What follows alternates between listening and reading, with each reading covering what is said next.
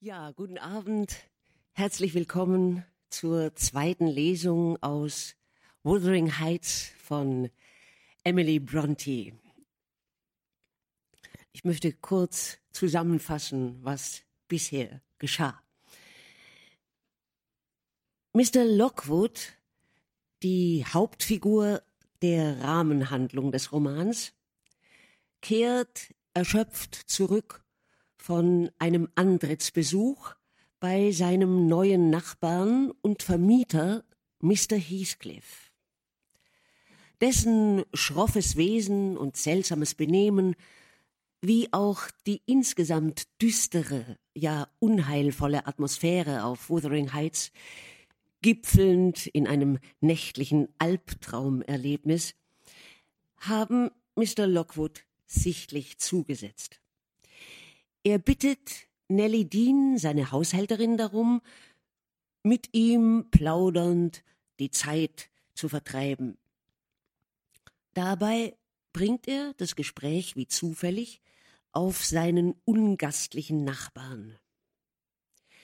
Aus Nelly Deans Bericht erfahren wir nun, dass Heathcliff einst als Findelkind in die Earnshaw-Familie aufgenommen wurde. Während die Tochter des Hauses, Catherine, und der Vater echte Zuneigung für den fremden Jungen empfinden, fühlt sich Hindley, der leibliche Sohn, bald zurückgesetzt. Er sieht in Heathcliff einen, der ihm die Zuneigung des Vaters gestohlen hat und die Rechte eines Sohnes dazu.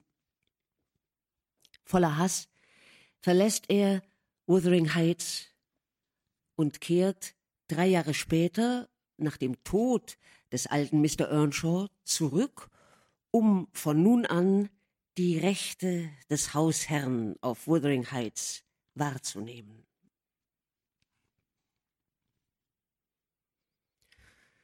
Hören wir, wie Nelly Dean darüber berichtet.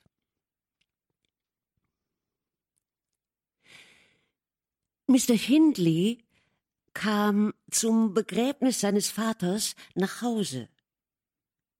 Und ein Umstand, über den wir sehr bestürzt waren, Mr. Lockwood. Er brachte eine Frau mit. Wer sie war und woher sie stammte, verriet er uns nie. Sie war wohl arg dünn, aber jung und von blühender Farbe und ihre Augen funkelten wie Diamanten. Gewiss bemerkte ich, dass ihr das Treppensteigen den Atem benahm, dass irgendein unerwartetes Geräusch sie in krankhafte Furcht versetzte und dass sie manchmal jammervoll hustete. Aber ich verstand die Bedeutung dieser Zeichen nicht und fühlte keine Veranlassung, ihr Mitgefühl entgegenzubringen. Zumal sie im Laufe der Zeit immer launischer wurde. Hindley hingegen wurde tyrannisch. Ein paar Worte von ihr, die ein Missfallen an Heathcliff verrieten, genügten, um in ihm all den alten Hass gegen den Knaben neu zu erwecken. Er verbannte ihn aus dem Dienstbotenzimmer und beraubte ihn der Unterrichtsstunden beim Pfarrer und bestand darauf, dass er stattdessen Feldarbeit tue.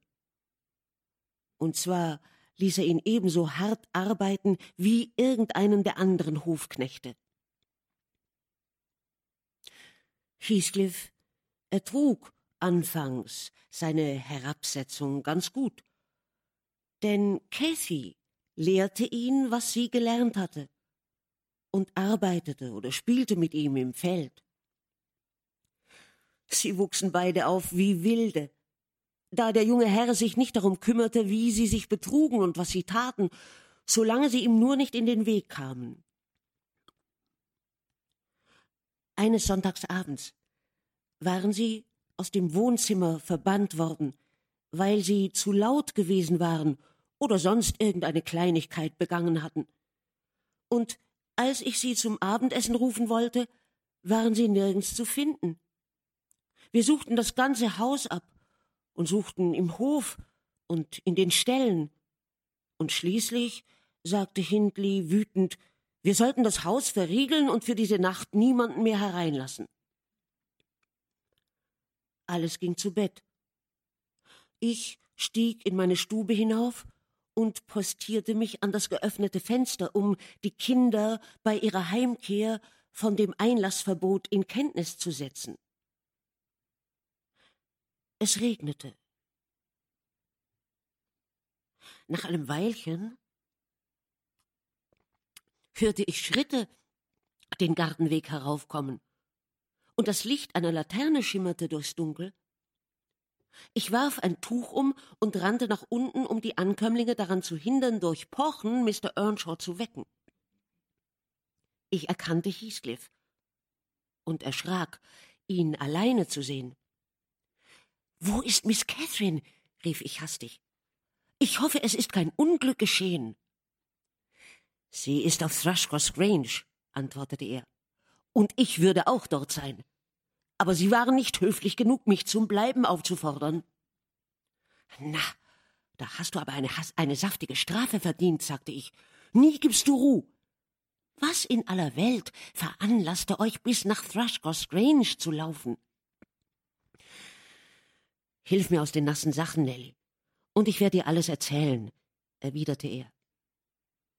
Ich bat ihn leise zu sein, um den Herrn nicht zu wecken, und während er sich auszog, fuhr er fort Cathy und ich entwischten aus der Waschküche, um uns draußen herumzutreiben. Und da von Thrushcross Grange Licht herüberschien, beschlossen wir, eben mal hinzulaufen und nachzusehen, wie die Lindens ihre Sonntagabende zubringen. Wir rannten also ohne anzuhalten bis zum Moor, krochen durch ein Loch in der Hecke, tasteten uns im Dunkeln die Allee hinauf und pflanzten uns auf einem Blumenkübel unter dem Wohnzimmerfenster auf. Das Zimmer war erleuchtet, die Fensterläden geöffnet, und da die Gardinen nur dünn waren, konnten wir drinnen alles erkennen. Wir sahen einen großen, mit rotem Teppich ausgeschlagenen Raum, viele Tische und Stühle mit rotseidenen Bezügen. Von der Mitte der Decke, die mit Gold verziert war, hing an silbernen Ketten ein gläserner Kronleuchter herab und flimmerte im Licht der vielen kleinen Wachskerzen. Mr. und Mrs. Linden waren nicht da. Edgar und seine Schwester hatten das Zimmer ganz für sich allein. Hätten sie nicht froh sein können? Wir hätten uns wie im Himmel gefühlt. Was glaubst du wohl, was die guten Kinder taten? Isabella, ich glaube, sie ist elf, ein Jahr jünger als Cathy, lag schreiend hinten im Zimmer auf dem Boden. Sie kreischte, als ob ihr heiße Nadeln in den Leib gerammt wurden. Edgar stand beim Feuer und weinte vor sich hin und zwischen beiden auf dem Tisch saß ein kleiner Hund und hob wehklagend die eine Pfote. Wie wir aus ihren gegenseitigen Anschuldigungen errieten, hatten sie das Hündchen beinahe zerrissen, weil sie es beide haben wollten, die Idioten. Das war nun ihr Vergnügen, sich um so ein Häufchen Fell zu zanken und darum zu heulen. Oh, wie lachten wir die verhätschelten Dinger aus. Wir verachteten sie. Wann wirst du erleben, Nelly, dass ich etwas haben möchte, was Catherine hat? Oder dass wir, wenn wir unter uns sind, uns damit unterhalten, zu heulen und zu schimpfen und uns auf der Erde zu wälzen? Um keinen Preis möchte ich mein Leben hier mit dem Edgar Lintons auf Thrushcross Grange tauschen. Auch nicht, wenn es mir dann vergönnt wäre, Joseph den Garaus zu machen und das Haustor mit Hindleys Blut zu bemalen. Still, still, unterbrach ich ihn. Du hast mir immer noch nicht gesagt, Heathcliff, weshalb Catherine dort zurückgeblieben ist. Ich erzählte dir, dass wir sie auslachten, antwortete er. Die Lindens hörten uns und flogen wir auf ein Kommando zur Tür. Einen Augenblick war es totenstill. Und dann riefen sie, Oh Mama, Mama, oh Papa, oh Mama, kommt her, kommt, kommt. Wirklich, so schrien sie. Wir machten einen grässlichen Lärm, um sie noch mehr zu erschrecken. Und dann ließen wir das Fensterbrett los und sprangen zur Erde. Denn jemand öffnete das Haustor und wir hielten es für schlau, uns zurückzuziehen. Ich nahm Cathy bei der Hand und zog sie hinter mir her. Da fiel sie hin. Lauf, Heathcliff, lauf, flüsterte sie. Sie haben die Bulldogge losgelassen und sie hat mich erwischt. Der Satanshund hielt ihren Knöchel gepackt, Nelly. Ich hörte sein widerliches Schnaufen. Und Catherine hatte nicht einmal aufgeschrien. Aber ich schwieg nicht, sondern fluchte gehörig. Ich nahm einen Stein und klemmte ihn dem Köter in den Rachen. Schließlich kam so ein verdammter Diener und rief Halt fest, Bull, halt fest. Na, als er dann die Bescherung sah, wurde er kleinlauter. Der Hund war halb erstickt. Seine riesige rote Zunge hing ihm einen halben Fuß lang aus dem Maul, und von seinen hängenden Lefzen floss blutiger Geifer. Der Mann hob Kathy auf. Sie konnte nicht stehen. Er trug sie hinein. Ich folgte fluchend und rachebrütend. Was ist los, Robert? rief Linton von der Haustür her. Bull hat ein kleines Mädchen erwischt, Herr, antwortete er. Und hier ist ein Bursche, der wie ein ganzer Lump aussieht, fügte er hinzu und suchte mich am Ärmel zu fassen. Die Räuberbande wollte gewiss zum Fenster einsteigen, um uns dann in der Nacht zu ermorden. Halt's Maul, du frecher Diebskerl. Du wirst schon noch früh genug an den Galgen kommen. So schrie er mich an und zerrte mich unter den Kronleuchter. Mrs. Linton setzte die Brille auf die Nase und hob entsetzt die Hände. Die blöden Kinder schlichen auch herzu, und Isabella flüsterte Ein furchtbarer Junge. Wirf ihn in den Keller, Papa. Er sieht genauso aus wie der Zigeunerjunge, der meinen Fasan gestohlen hat. Nicht wahr, Edgar? Während sie mich betrachteten, kam Cathy herbeigehinkt. Sie hörte die letzten Worte und lachte. Und Edgar Linton hatte Verstand genug, sie zu erkennen. Weißt du, sie sehen uns ja manchmal in der Kirche. Das ist Miss Earnshaw, wisperte er der Mutter zu. Ach, sieh nur, wie Bull sie gebissen hat, wie ihr Fuß blutet. Miss Earnshaw? Unsinn, rief die würdige Dame. Miss Earnshaw in Gesellschaft eines Zigeunerlümmels. Und doch, ja natürlich, das ist ja das Reisegeschenk, das unser seliger Nachbar seiner Familie von Liverpool mitbrachte. Jedenfalls ein nichtsnutziger Junge und eine Schande für ein anständiges Haus. Hast du sein Fluchen gehört, Linden? Ich bin schockiert, dass meine Kinder das gehört haben. Jetzt wetterte ich natürlich erst recht. Sei nicht bös, Nelly. Und so wurde Robert beauftragt, mich abzuführen. Ich weigerte mich, ohne Cathy zu gehen. Doch er war stärker als ich und schleppte mich in den Garten hinaus. Dort schob er mir eine Laterne in die Hand, befahl mir, mich sofort davonzumachen und verriegelte dann von innen die Haustür. Das Abenteuer wird dich teuer zu stehen kommen, Heathcliff, sagte ich, als ich ihn zudeckte und das Licht löschte. Du bist unheilbar. Und Mr. Hindley wird zu außergewöhnlichen Maßregeln greifen müssen. Gib nur acht.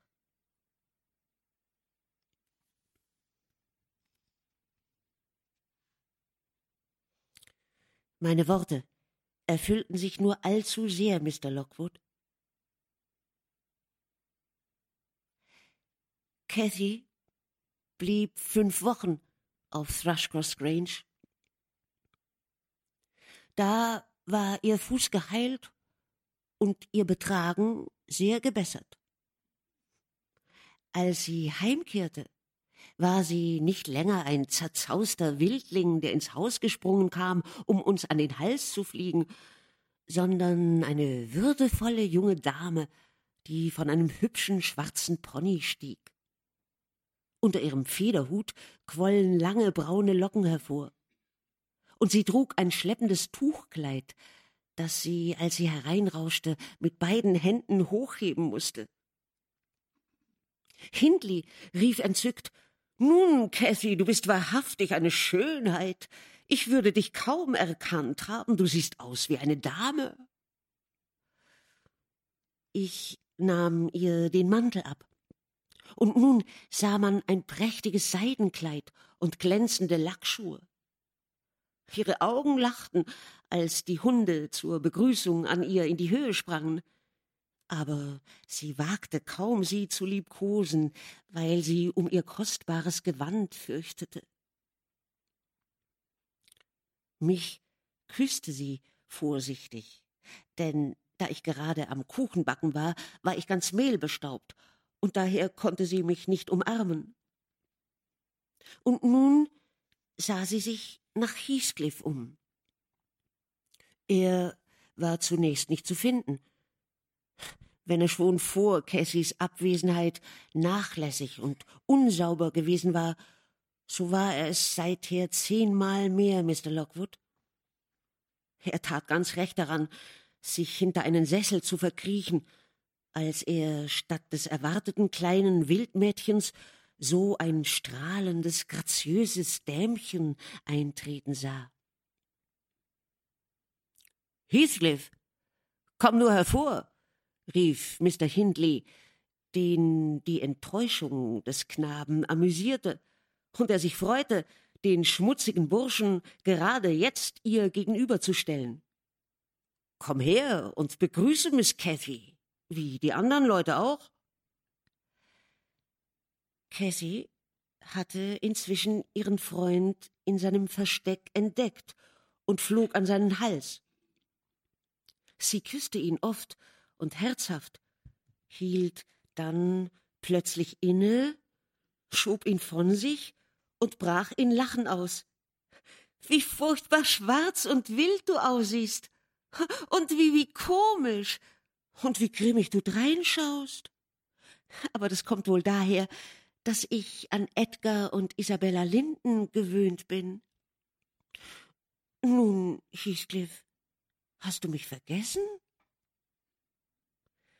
Sie hatte einigen Grund, diese Frage zu stellen, denn Scham und Stolz ließen ihn gar finster blicken, und er rührte sich nicht. Gib ihr die Hand, Heathcliff, sagte Hindley. Heut sei es dir ausnahmsweise erlaubt. Nein, sagte der Junge, der endlich die Sprache wiederfand, ich dulde nicht, dass man mich auslacht. Ich ertrage es nicht. Und er wäre davongelaufen, wenn Miss Cathy ihn nicht festgehalten hätte. Ich wollte dich nicht auslachen, Heathcliff, sagte sie. Warum schmollst du? Es ist ja nur, weil du so merkwürdig aussiehst. Wenn du dich wäschst und kämmst, dann ist alles wieder in Ordnung. Aber du bist so schmutzig. Sie blickte besorgt auf seine Hände und dann auf ihr Kleid. Du brauchst mich nicht anzufassen, rief er ihren Blicken folgend. Ich werde so dreckig sein, wie es mir gefällt. Und ich liebe es, dreckig zu sein. Und ich will dreckig sein. Damit stürzte er kopfüber aus dem Zimmer unter dem Gelächter der Herrschaft und zur aufrichtigen Verwunderung Catherines, die nicht begreifen konnte, wie ihre harmlosen Bemerkungen solch einen Ausbruch schlechter Laune auslösen konnten.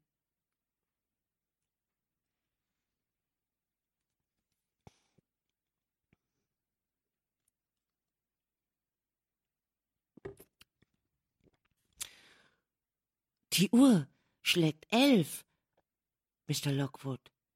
Sie müssen sich schlafen legen. Oh, Nein, Mrs. Dean, ich gehe um diese Zeit nie schlafen. ein oder zwei Uhr ist früh genug für einen, der bis zehn Uhr im Bett bleibt. Sie sollten nicht so lange liegen bleiben. Wer um zehn Uhr nicht schon sein halbes Tagwerk vollbracht hat, der riskiert, dass auch die andere Hälfte ungetan bleibt. Und dennoch, Dean, setzen Sie sich wieder, denn morgen gedenke ich bis in den Nachmittag hineinzuschlafen. Ich prophezei mir nämlich eine gehörige Erkältung. Oh, ich hoffe nicht, Herr. Also, nun, dann gestatten Sie mir, einen Zeitraum von etwa drei Jahren zu überfliegen, während welcher Zeit Mrs. Ern Nein, nein, nein, ich erlaube nichts dergleichen. Fahren Sie nur fort, Ihre Geschichte mit allen Einzelheiten zu erzählen. Ich sehe schon, die Menschen hier sind den Stadtmenschen weit überlegen. Sie leben ernster und weniger oberflächlich. Sie meine liebe Freundin, sind, abgesehen von einigen Provinzialismen, ein schlagender Beweis für meine Meinung. Sie haben viel nachgedacht und sind genötigt gewesen, ihre Gedanken zu sammeln, aus Mangel an Gelegenheit ihr Leben an dumme Kleinigkeiten zu vergeuden. Mrs. Dean lachte. Gewiss halte ich mich für eine vernünftige Person, sagte sie. Nicht gerade, weil ich hier zwischen den Hügeln lebe und immer dieselben Gesichter sehe und von einem Jahr zum andern dieselben Vorgänge, sondern weil ich starke Disziplin üben musste, die mich klug sein lehrte. Und dann, Mr. Lockwood, ich habe mehr gelesen, als Sie wohl denken. Sie werden hier in unserem Bibliothekszimmer kaum ein Buch finden, in das hinein ich nicht geblickt und aus dem heraus ich nicht etwas gewonnen hätte. Mehr kann man von der Tochter eines schlichten Mannes nicht erwarten. Äh, doch, wenn ich meine Geschichte so recht weitschweifig erzählen soll, will ich also schon mit dem nächsten Sommer beginnen, dem Sommer von 1778, seitdem nun fast 23 Jahre vergangen sind.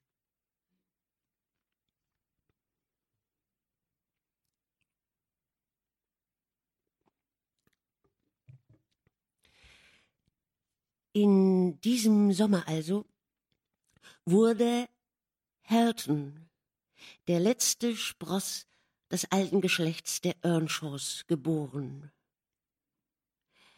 Es war an einem schönen Junimorgen. Wir waren in einem entlegenen Feld beim Heuen, als das Mädchen, das uns das Frühstück zu bringen pflegte, eine Stunde früher als sonst herbeigelaufen kam, quer über die Wiese und den Feldweg herauf. Sie rief mir schon von weitem zu Oh, Nelly, so ein prächtiges Kind der reizendste Junge der Welt. Aber der Arzt sagt, die Frau muss sterben. Er sagt, sie sei schwindsüchtig und sie wird noch vor dem Winter tot sein. Und du, Nelly, musst gleich nach Hause kommen. Du sollst es pflegen, es füttern mit Milch und Zucker und es Tag und Nacht bewachen. Och, ich wollte, ich wäre du, weil es ganz dir gehören wird, wenn die Frau erst nicht mehr da ist. Geht's ihr denn so schlecht? fragte ich, warf den Rechen hin und griff nach meinem Hut. Ich glaube sehr. Aber sie benimmt sich ganz tapfer, antwortete das Mädchen. Und sie redet, als ob sie vorhabe, so lange zu leben, bis aus dem Kleinen ein Mann geworden sei. Sie ist ganz außer sich vor Freude. Das Kind ist aber auch gar so reizend. Wenn ich sie wäre, ich würde ganz gewiss nicht sterben. Ich würde schon von seinem Anblick allein gesund werden. Ich eilte nun begierig nach Hause, um es selbst gleichfalls zu bewundern. Doch war ich um Hindleys willen sehr traurig. Er liebte seine Frau, und ich konnte mir nicht vorstellen, wie er den Verlust ertragen würde. Und in der Tat, der eigensinnige Mann behielt bis kurz vor ihrem Tode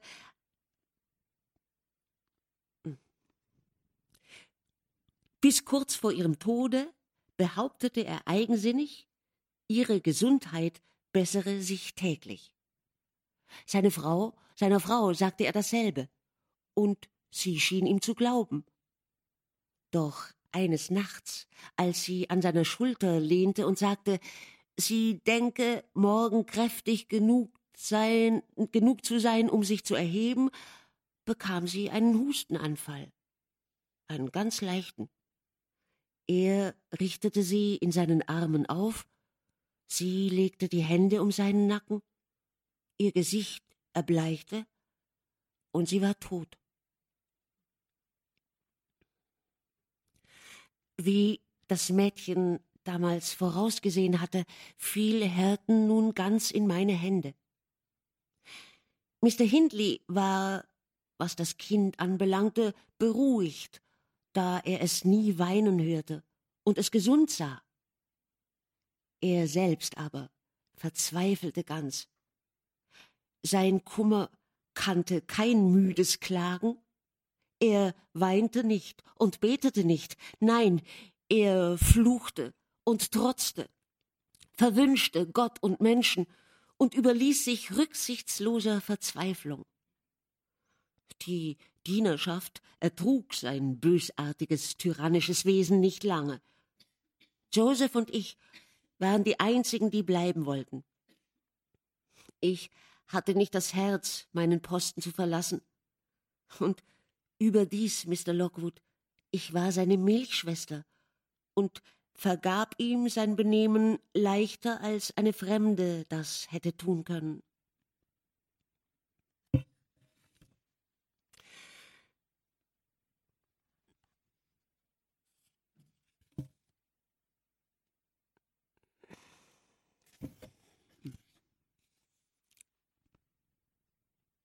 Hindley sank immer tiefer herab und wurde immer gewalttätiger und mürrischer. Ich kann gar nicht beschreiben, welch höllisches Haus wir hatten. Der Pfarrer kam nicht mehr, und schließlich kam überhaupt kein anständiger Mensch mehr zu uns. Es sei denn, dass Edgar Linden Miss Cathy besuchte. Mit fünfzehn Jahren war sie die Königin der Gegend. Sie war ohnegleichen und dazu ein hochmütiges, starrköpfiges Geschöpf. Ich gebe zu, ich mochte sie nicht mehr, seit sie den Kinderjahren entwachsen war. Und ich ärgerte sie oft mit meinem Bemühen, ihre Arroganz zu bestrafen. Trotzdem empfand sie nie Abneigung gegen mich. Ihre Anhänglichkeit an ihre ersten Freunde war unerschütterlich. Selbst Heathcliff behielt ihre ganze Zuneigung, und dem jungen Linton wurde es trotz all seiner Vorzüge schwer, einen gleich tiefen Eindruck auf sie zu machen. Nach jenen fünf Wochen, die Catherine bei den Lindens verbracht hatte, blieb sie mit ihnen in enger Beziehung. Durch ihre schlaue, erfinderische Liebenswürdigkeit gewann sie sich die Zuneigung der alten Herrschaften, Isabellas Bewunderung und Edgars Herz und Seele, ohne dass sie eigentlich die Absicht hatte, durch ihr doppeltes Spiel irgendjemanden zu betrügen.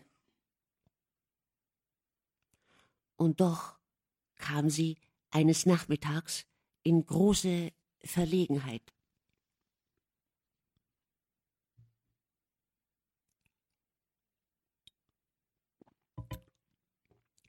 Mr. Hindley war aus dem Haus gegangen, und Heathcliff hatte daher beschlossen, sich einen freien Tag zu machen. Er war damals etwa sechzehn Jahre alt. An jenem Nachmittag also kam er auf die Diele, um mitzuteilen, dass er heut nicht mehr zu arbeiten gedenke.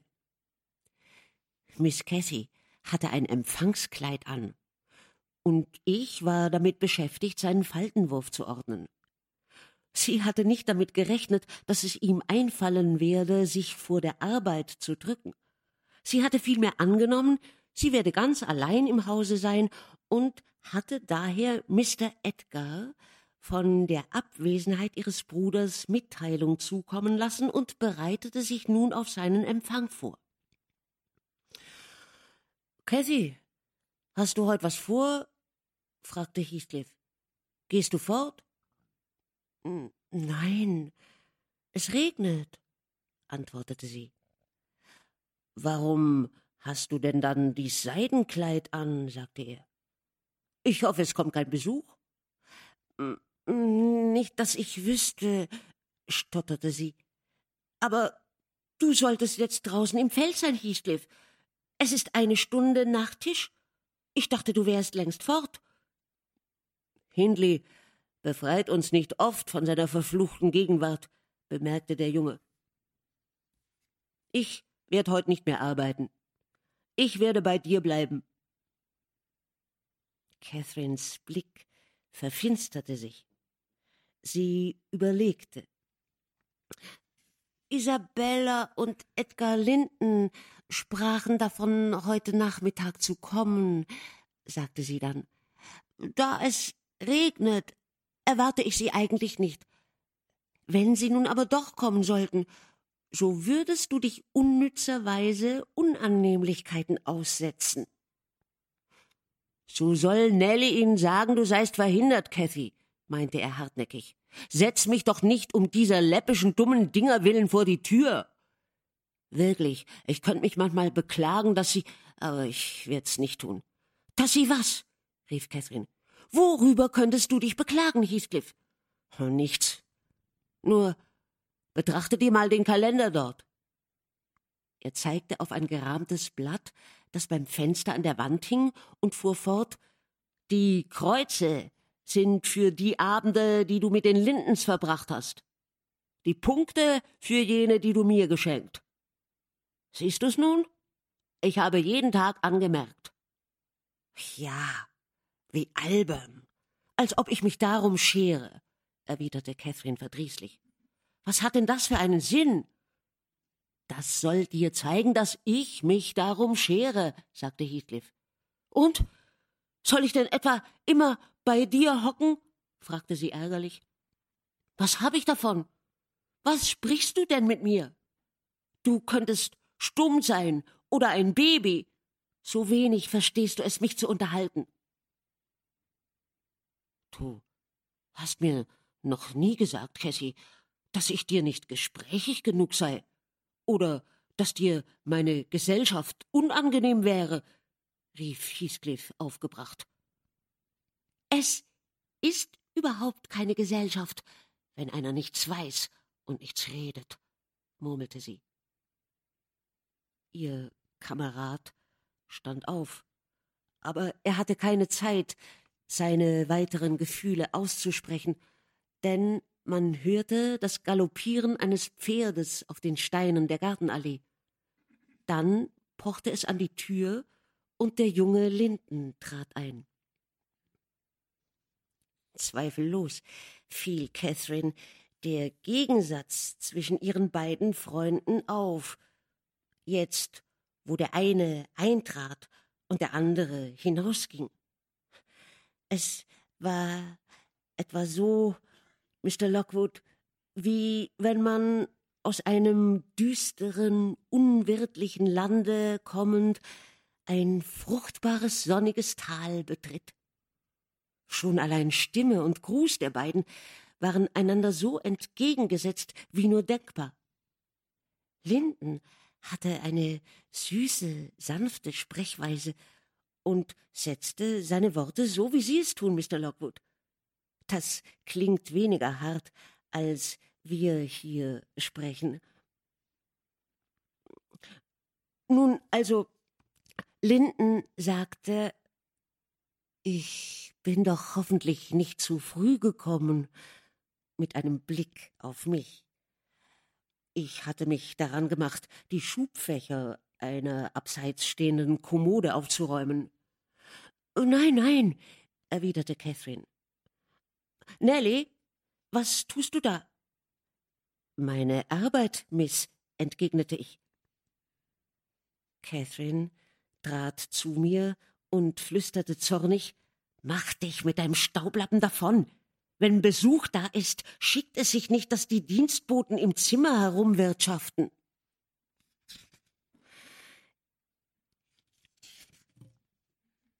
In der Annahme, dass Edgar sie nicht sehen könne, riss sie mir das Tuch aus der Hand und kniff mich voll Bosheit in den Arm. Ich sprang auf und rief Oh, Miss, das ist ein nichtswürdiger Streich. Sie haben kein Recht, mich zu kneifen, und ich lasse mir das nicht gefallen. Ich habe dich nicht angerührt, du verlogene Kreatur, schrie sie, während ihr Gesicht sich flammend rötete. So? Was ist denn dann das hier? gab ich zurück und zeigte den purpurroten Fleck auf meinem Arm. Sie stampfte mit dem Fuß auf, und dann, von ihrem bösen Dämon getrieben, gab sie mir eine Ohrfeige, einen gewaltigen Schlag, der mir die Tränen in die Augen trieb. Catherine. Ach, Catherine. Aber Catherine, warf Linden ein, den das zweifache Aufflammen von Lüge und Gewalt in seiner Angebeteten sehr erschreckt hatte. Er zog sich verwirrt zurück. Bleich und mit bebenden Lippen griff er nach seinem Hut. So ist's recht, sagte ich zu mir selbst. Sei gewarnt und geh. Nun hast du mal ihren wahren Charakter gesehen. Wo gehst du hin? fragte Catherine zur Tür tretend. Er wich zur Seite und versuchte an ihr vorbeizukommen. Du sollst nicht gehen, rief sie mit großer Bestimmtheit. Nicht jetzt, Edgar Linden. Setz dich. Du sollst mich nicht in solcher Missstimmung verlassen. Ich würde die ganze Nacht elend sein. Und ich mag nicht um dich elend sein. Catherine. Ähm, kann ich bleiben, nachdem du mich geschlagen hast? fragte Linden. Catherine blieb stumm. Ich bin entsetzt. Ich schäme mich deiner, fuhr er fort. Ich werde nicht wiederkommen. Catherines Augen wurden feucht, ihre Lider zuckten. Sie sank auf einen Stuhl nieder und brach in bittere Tränen aus. Doch Edgar beharrte bei seinem Entschluss, bis er den Hof erreicht hatte.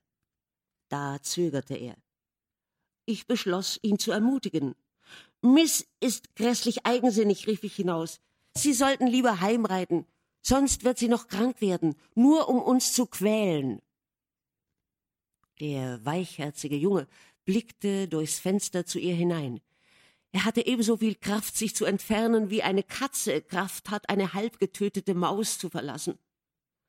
Ach, dachte ich, bei dem ist nichts zu retten. Er ist gefangen. Sein Schicksal ruft ihn. Und so war es. Er wandte sich plötzlich, eilte wieder ins Haus, ins Zimmer und schloss die Tür hinter sich. Und als ich ein Weilchen später hinausging, um sie zu benachrichtigen, dass Earnshaw schwer betrunken nach Hause gekommen sei und sicherlich seinen Rauschzorn auf uns entladen werde, sah ich, dass der Streit sie einander nur näher gebracht hatte.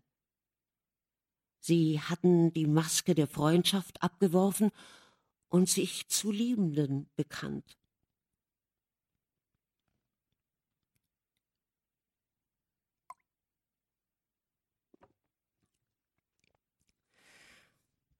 Die Mitteilung von Mr. Hindleys Ankunft trieb Linden schleunig aufs Pferd und Catherine auf ihr Zimmer.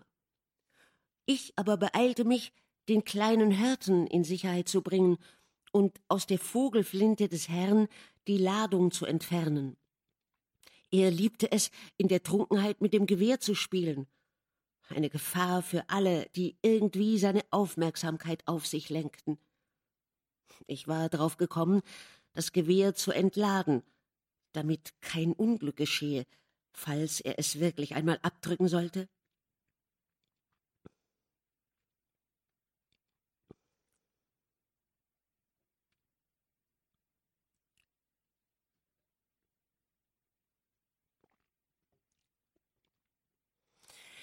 Wie von mir vorhergesehen, trat Mr. Hindley Verwünschungen ausstoßend ein und erwischte mich bei dem Bemühen, seinen Sohn im Küchenschrank in Sicherheit zu bringen. Herten war von grauenhafter Angst besessen, sowohl vor seines Vaters wild bestienhafter Zärtlichkeit als auch vor seinem wahnsinnigen Zorn. Da, endlich habe ich ihn entdeckt, schrie Hindley, mich wie einen Hund im Nacken ergreifend. Himmel und Hölle! Ihr habt euch verschworen, das Kind zu morden. Jetzt weiß ich, warum er vor mir verborgen gehalten wird. Gib ihn her, Nelly. Der arme Herten schrie und wand sich in den Armen des Vaters und verdoppelte sein gellendes Geheul, als Hindley ihn die Treppen hinauftrug und über das Geländer hob. Ich rief, er werde das Kind noch wahnsinnig machen vor Angst und lief zu Hilfe. Als ich ihn erreichte, beugte sich Hindley über das Geländer und horchte hinunter, völlig vergessend, dass er sein Kind in den Armen hielt. Wer ist das? fragte er, da sich drunten Schritte vernehmen ließen. Ich blickte ebenfalls hinunter, um Heathcliff, dessen Schritt ich erkannt hatte, ein Zeichen zu geben, sich fernzuhalten. Doch im Moment, da mein Auge sich von Herten abwandte, gab dieser sich einen plötzlichen Ruck, der ihn dem nachlässigen Griff Hindleys entwand und fiel hinab. Wir hatten kaum einen Schrei des Entsetzens ausgestoßen, als wir auch schon sahen, dass der kleine Kerl keinen Schaden genommen hatte. Heathcliff hatte nämlich den Treppenfuß gerade im kritischen Moment erreicht und fing einem natürlichen Impulse folgend den Herabfallenden auf und stellte ihn auf die Füße. Dann blickte er hoch, um den Urheber des Unfalles zu suchen. Ich floh augenblicklich hinunter und presste meinen geliebten Zögling ans Herz. Hindley kam langsamer nach, ernüchtert und beschämt. Es ist deine Schuld, Nelly, sagte er. Er hätte mir nicht unter die Augen kommen dürfen. Du hättest ihn fernhalten müssen. Ist er irgendwie äh, verletzt? Verletzt? schrie ich zornig. Wenn er nicht tot ist, so wird er zumindest eine Gehirnerschütterung davongetragen haben. Er wird ein Idiot werden. Oh, mich wundert, dass seine Mutter nicht aus dem Grabe steigt, um zu sehen, wie Sie mit ihm umgehen. Sie sind schlimmer als ein Heide, Ihr eigen Fleisch und Blut so zu misshandeln. Er griff nach dem Kinde, das, nun es sich in meinen Armen wusste, jämmerlich schluchzte. Sie sollen ihn in Ruhe lassen, fuhr ich fort. Er hasst sie. Alle hassen sie. Das ist die Wahrheit. Was für ein Familienleben sie haben, verdanken sie nur ihrem jämmerlichen, lasterhaften Zustand. Das soll doch viel besser werden, Nelly, lachte der Unglückliche. Für jetzt scher dich mit ihm davon. Und du, Heathcliff, hüte dich, pack dich. Ich will nichts von dir hören und sehen. Ich mag dich heut nicht umbringen, es sei denn, dass es mir einfallen sollte, das Haus anzuzünden. Aber es kommt ganz auf meine Laune an. Und während er so sprach, nahm er eine große Flasche Branntwein vom Buffet und goss sich ein Trinkglas voll. Trinken Sie nicht, bat ich. Mr. Hindley, lassen Sie sich warnen. Wenn Sie schon kein Mitleid mit sich selbst haben, so erbarmen Sie sich wenigstens Ihres unglücklichen Knaben. Jeder andere kann ihm nützlicher sein als ich, antwortete er. Dann Erbarmen Sie sich Ihrer eigenen Seele, sagte ich und versuchte ihm das Glas zu entwinden. Im Gegenteil, ich werde große Freude daran haben, meine Seele ins Verderben zu schicken, zur Strafe für ihren Schöpfer, rief der Lästerer. Dies auf ihre gründliche Verdammnis. Er leerte sein Glas und befahl uns ungeduldig fortzugehen und schloss an diesen Befehl eine Reihe grässlicher, nicht wiederzugebender Verwünschungen. Es ist ein Jammer, dass er sich mit seinem Saufen nicht umzubringen vermag, bemerkte Heathcliff, als sich die Tür hinter uns geschlossen hatte.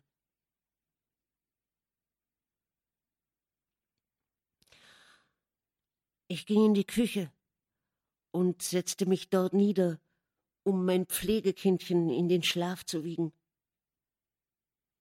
Heathcliff wandte sich, wie ich vermutete, hinüber zum Stall. Wie sich jedoch nachher herausstellte, hatte er die Küche gar nicht verlassen, sondern sich auf der anderen Seite des Herdes auf einer Wandbank niedergelegt. Ich schaukelte Herden auf den Knien und summte ein Liedchen dazu, als Miss Cathy, die den Lärm auf ihrem Zimmer vernommen hatte, den Kopf hereinstreckte und flüsterte Bist du allein, Nelly? Ja, Miss, antwortete ich. Sie trat ein und kam auf mich zu. Ich sah auf in der Annahme, dass sie etwas zu sagen habe. Sie schien verwirrt und ängstlich. Schämte sie sich ihres Betragens? fragte ich mich. Das wäre etwas Neues. Doch mag sie nur sehen, wie sie es wieder gut macht. Ich werde ihr nicht helfen. Ach, liebe Nelly, rief sie endlich, ich bin sehr unglücklich. Das ist traurig, bemerkte ich. Sie sind schwer zufriedenzustellen. Nelly, willst du mir ein Geheimnis bewahren? fuhr sie fort, kniete an meiner Seite nieder und sah mich mit einem Blick an, der alle Missstimmung und sollte man auch das größte Recht dazu haben, austilgen musste. Ist dein Geheimnis der Aufbewahrung wert? fragte ich entgegenkommender. Ja, und es quält mich, und ich muss es heraussagen. Ich möchte wissen, was ich tun soll. Heut hat mich Edgar Linden gebeten, seine Frau zu werden. Und ich ich habe seinen Antrag angenommen, Nelly. Nun schnell, sag, ob ich recht getan habe. Sie haben ihn angenommen. Was sollen wir also noch über die Sache verhandeln? Sie haben Ihr Wort verpfändet und können es nicht zurücknehmen. Aber sag, ob ich es nicht hätte tun sollen. Sag, rief sie gereizt und runzelte die Stirn. Ehe man diese Frage richtig beantworten kann, sind gar viele Dinge zu bedenken, sagte ich gewichtig. Zuerst und vor allem lieben Sie Mr. Edgar? Natürlich, gab sie zur Antwort. Und warum lieben Sie ihn, Miss Cathy? Unsinn. Ich liebe ihn, das genügt. Keineswegs. Sie müssen sagen, warum. Hm, also, weil er hübsch ist und weil es angenehm ist, mit ihm umzugehen. Und weil er jung ist und fröhlich. Und weil er mich liebt. Und er wird reich sein. Und ich möchte gern einmal die reichste Frau in unserer Gegend sein. Und ich werde stolz sein, solch einen Mann zu haben? Hm. Nun, Mrs. Cathy, er wird nicht immer hübsch sein und jung und vielleicht auch nicht immer reich. Er ist es jetzt, und ich habe nur mit der Gegenwart zu tun. Ach, ich wollte, du sprächst vernünftig. Na gut, das erledigt die Sache. Wenn Sie nur mit der Gegenwart zu tun haben, so heiraten Sie, Mr. Linden. Ich brauche deine Erlaubnis dazu nicht. Ich werde ihn heiraten. Und doch, du hast mir nicht gesagt, ob ich recht daran tue. Vollkommen recht. Falls Leute recht daran tun, nur für die Gegenwart zu heiraten. Und jetzt lassen Sie hören, worüber Sie unglücklich sind. Ihr Bruder wird erfreut sein, die alten Herrschaften werden, denke ich, nichts dagegen haben, Sie werden sich aus einem ungeordneten, ungemütlichen Hause in ein achtungswertes, wohlhabendes Heim retten? Und Sie lieben Edgar und Edgar liebt Sie? Alles scheint klar und simpel. Wo ist das Hindernis? Hier. Und hier, erwiderte Catherine mit der einen Hand an die Stirn und mit der anderen an die Brust fassend. Wo auch immer meine Seele lebt. In meiner Seele und in meinem Herzen bin ich überzeugt davon, dass ich verkehrt handle. Hm. Das ist seltsam. Ich verstehe es nicht. Es ist mein Geheimnis. Doch, wenn du mich nicht auslachen willst, will ich es dir erklären. Ich kann das nicht klar ausdrücken, aber ich will dich fühlen lassen, was ich fühle. Sie setzte sich wieder zu mir. Ihr Gesicht wurde ernst, fast traurig und ihre zusammengepressten Hände bebten. Nelly, träumst du nie sonderbare Träume? sagte sie nach einigen Minuten tiefen Nachdenkens. Ja, schon, ab und zu, antwortete ich. Ich auch. Ich habe schon Träume geträumt, die nie mehr von mir gegangen sind und die meine Gedanken ganz verwandelten. Sie haben mein ganzes Sein durchdrungen und haben mein Gemüt ganz verändert. Und einen dieser Träume will ich dir also berichten. Doch hüte dich darüber zu lachen. Erzählen Sie nicht, Miss Catherine, rief ich. Wir sind elend genug, ohne Geister heraufzubeschwören und uns an Visionen zu entsetzen. Kommen Sie, seien Sie wieder die alte Catherine, seien Sie fröhlich. Sehen Sie den kleinen Hirten. Er träumt nichts Betrübendes. Wie süß er lächelt im Schlaf. Ja, und wie süß sein einsamer Vater da drüben flucht. Du hast ihn gekannt, als er noch gerade so ein Pausback war wie jetzt sein Sohn hier, und grad so unschuldig. Doch, Nelly, du musst mich anhören. Ich habe nicht viel zu sagen, doch es drückt mir das Herz ab. Ich will nichts hören, ich will nicht, wiederholte ich heftig. Ich war damals, was Träume anbelangt, sehr abergläubisch, und ich bin es noch heute, Mr. Lockwood. Und Catherine hatte an jenem Tag einen seltsamen, schweren Blick, der mich fürchten ließ, dass ich in ihrem Bericht irgendetwas Prophetisches erblicken, vielleicht eine schreckliche Katastrophe voraussehen würde. Deshalb sagte ich wieder, ich will nichts von Ihren Träumen hören, Miss Catherine. Ich werde schlafen gehen. Sie lachte und hielt mich fest. Ich wollte ja nur sagen, rief sie, dass ich geträumt habe, ich sei im Himmel. Und dass es mir dort gar nicht heimatlich vorkam und dass mir fast das Herz brach vor Sehnsucht, wieder auf Erden zu sein, Und die Engel waren so zornig über mich, dass sie mich hinunterwarfen, mitten auf die Heide hinunter, auf die Höhe von Wuthering Heights. Und da erwachte ich, schluchzend vor Freude.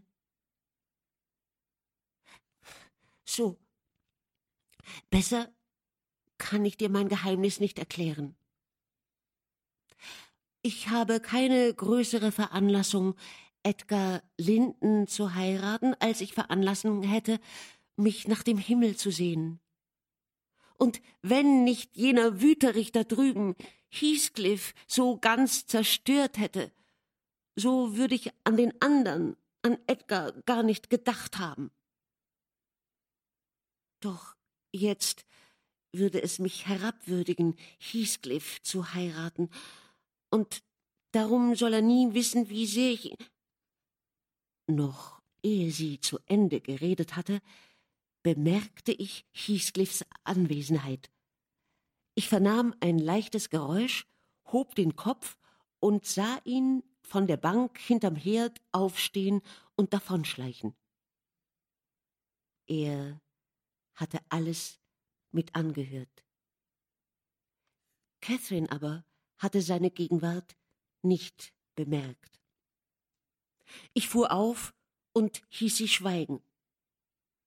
Warum? fragte sie besorgt umherblickend. Joseph kommt, antwortete ich, da ich gerade das Rollen der Karrenräder hörte. Und Heathcliff wird vielleicht mit ihm kommen.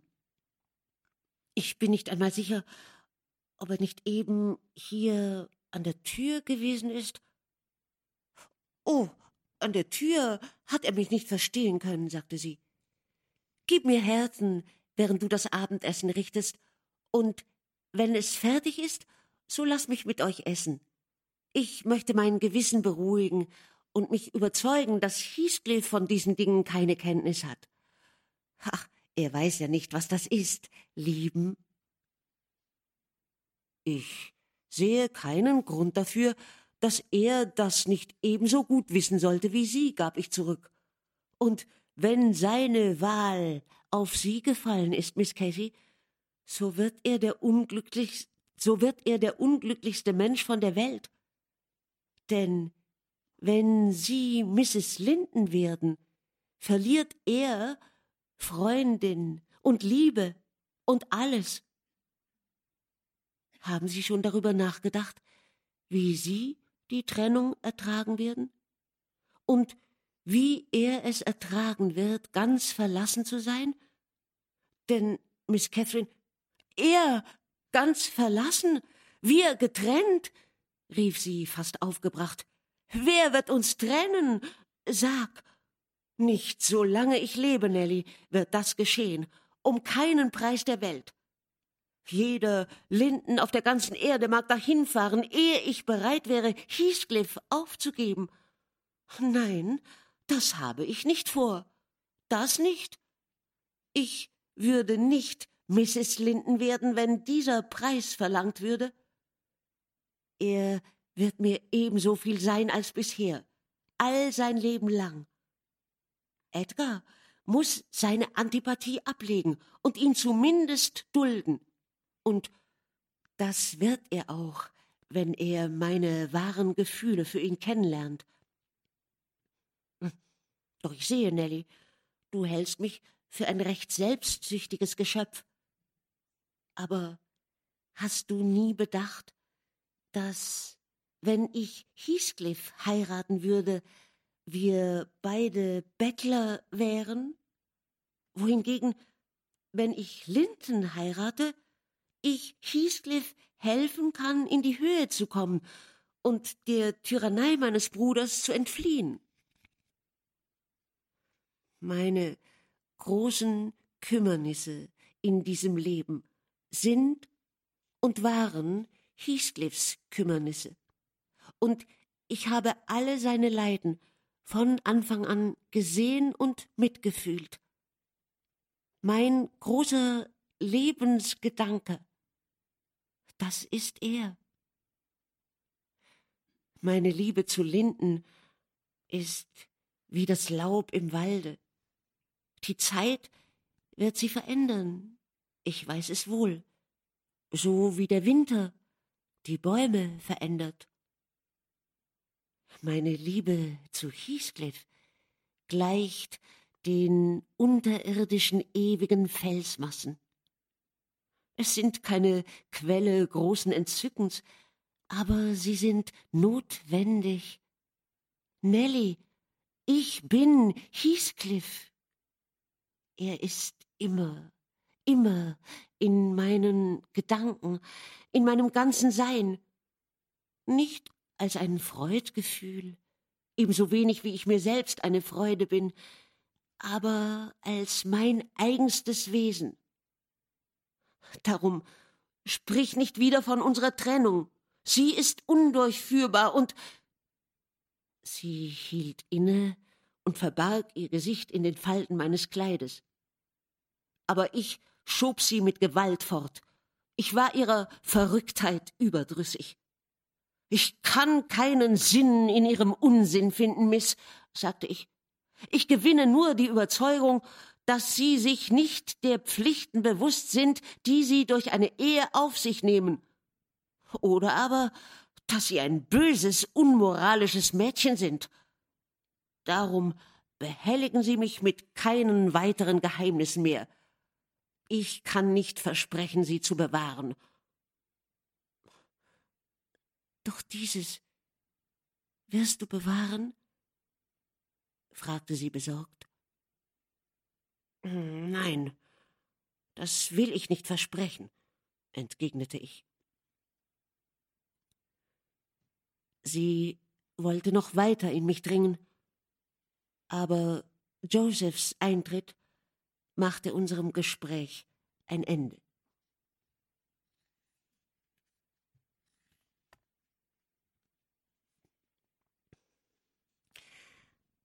Als die Haushälterin an diesem Punkt ihrer Erzählung angelangt war, fiel ihr Blick auf die Uhr über dem Kamin. Sie war bestürzt, dass die Zeiger schon auf halb eins wiesen und wollte nicht eine Sekunde mehr bleiben. Und in Wahrheit, es war auch mir lieb, die Fortsetzung ihres Berichtes aufgeschoben zu sehen. Und jetzt, da sie zur Ruhe gegangen ist und ich noch ein oder zwei Stunden verträumt habe, werde auch ich mich niederlegen, obgleich es mir schwer fällt, meinen Platz hier zu verlassen. So ermattet fühle ich mich.